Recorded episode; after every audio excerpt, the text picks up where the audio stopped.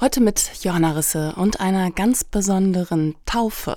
Und ich bin natürlich davon überzeugt, dass die Bitte um den Segen Gottes jetzt genauso gut und wirksam sein möge, auch wenn ich den falschen Glauben im Rheinland habe. Humor muss auch bei einer Taufe sein, gerade bei einer so besonderen Taufe wie dieser mit dem evangelischen Bonner Superintendent Eckhard Wüster.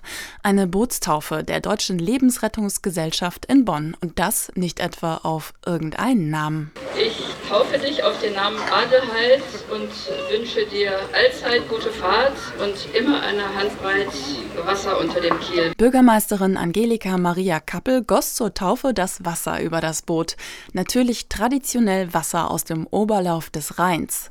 Richtig viel Power hat das neue Motorrettungsboot Adelheid der Bonner DLRG, genauso wie seine berühmte Namensgeberin, die heilige Adelheid von Vielich. Eine von drei Bonner Stadtpatronen, die nun alle bei den Bonner Lebensrettern vertreten sind, so Sebastian Görgen. 2010 stand die Erneuerung unserer Rettungsbootflotte, nenne ich es mal bescheiden, an. Und als unser erstes größeres Schlauchboot angeschafft wurde, war die Frage, hm, was machen wir denn? Und da kamen wir auf Cassius, weil auch ein weiteres Boot in Planung war und Cassius und Florenz als die ersten beiden Stadtteiligen, die ursprünglichen, die über die Stadt wachen, dachten wir uns, na, dann wachen wir halt mit Cassius und Florenzis über den Rhein. Und so hat sich dann das eben fortgesetzt in fast logischer Konsequenz, dass dann die dritte Stadtheilige mit Adelheid dann eben auch bei uns breit machen darf. Und dann haben wir das Trio komplett. Ne? Denn auch für die Lebensretter gilt das alte Sprichwort, vor Gericht und auf hoher See ist man in Gottes Hand.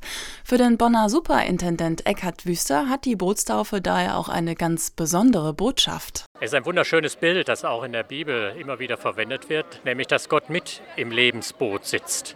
Und im Rettungsboot erst recht. Gerade für die, die helfen müssen und oft unter große Belastungen sind, finde ich das ein wunderschönes Bild.